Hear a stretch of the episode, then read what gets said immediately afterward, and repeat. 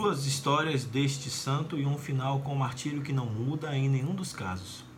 Sua segunda história, talvez pouco nobre e cruel, é o pano de fundo da primeira, institucional e até brutal.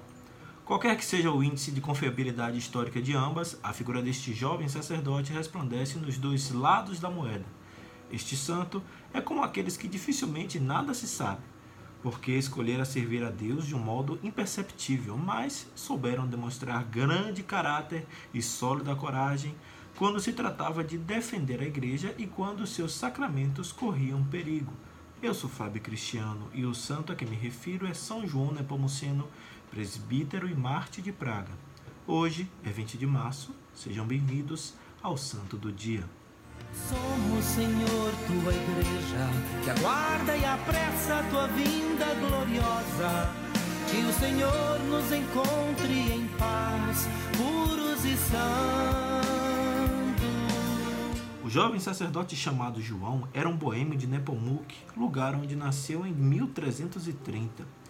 Segundo algumas fontes, ele nasceu por volta de 1345, mas manteve o nome de Nepomuceno ao longo dos séculos. A história principal narra que foi um homem intelectual, graduou-se em direito canônico em Pádua em 1387, mas também era uma pessoa que não usava sua vocação para fazer carreira. Foi pároco, exerceu vários cargos eclesiásticos e foi nomeado canônico da Catedral de São Vítor mas sem seus benefícios decorrentes. No entanto, uma estrela brilhou sobretudo no escuro. Em 1393, o arcebispo de Praga quis que aquele sacerdote fosse seu vigário geral. Mesmo contra sua vontade, João se destacou por seus méritos, entre os quais o de ser um brilhante pregador. Como tal, foi chamado à corte do rei Venceslau IV.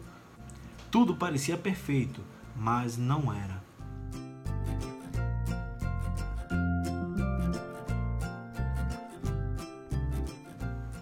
Como todos os reis, Venceslau tinha seus planos. Em 1393, quando o mosteiro de Claudio Bray ficou vacante pela morte do abade, o monarca mandou transformá-lo em sede episcopal para colocar uma pessoa do seu agrado.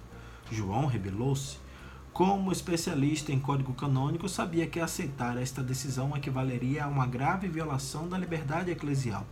Por isso, lutou para a eleição de um novo abade, confirmando-a canonicamente.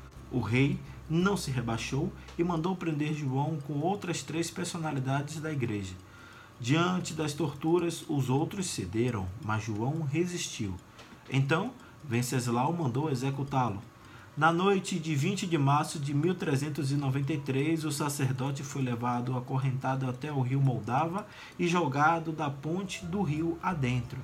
A ideia era fazê-lo desaparecer às escondidas, mas no dia seguinte o corpo de João foi encontrado às margens do rio, circundado por uma luz extraordinária. A suspeita sobre quem havia mandado assassiná-lo correu de boca em boca em um piscar de olhos.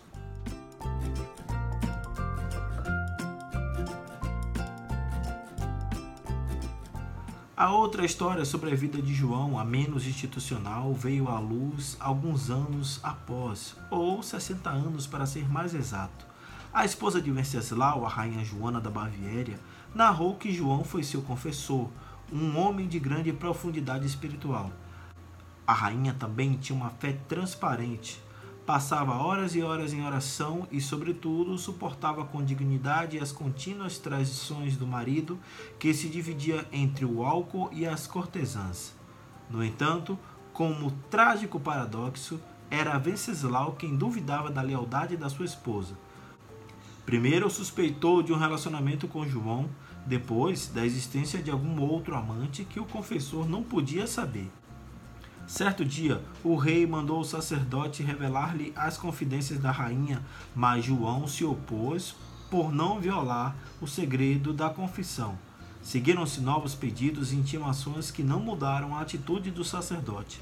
Verdade ou não, essa história também terminou como a primeira. João foi brutalmente jogado na correnteza do rio Moldava. Ainda hoje, entre o sexto e o sétimo pilar ao longo do rio há uma cruz que recorda o sacrifício de um padre humilde e corajoso, lembrado como Marte do sigilo sacramental. São João Nepomuceno, rogai por nós. O Senhor virá, ele não tardará, que eu seja santo,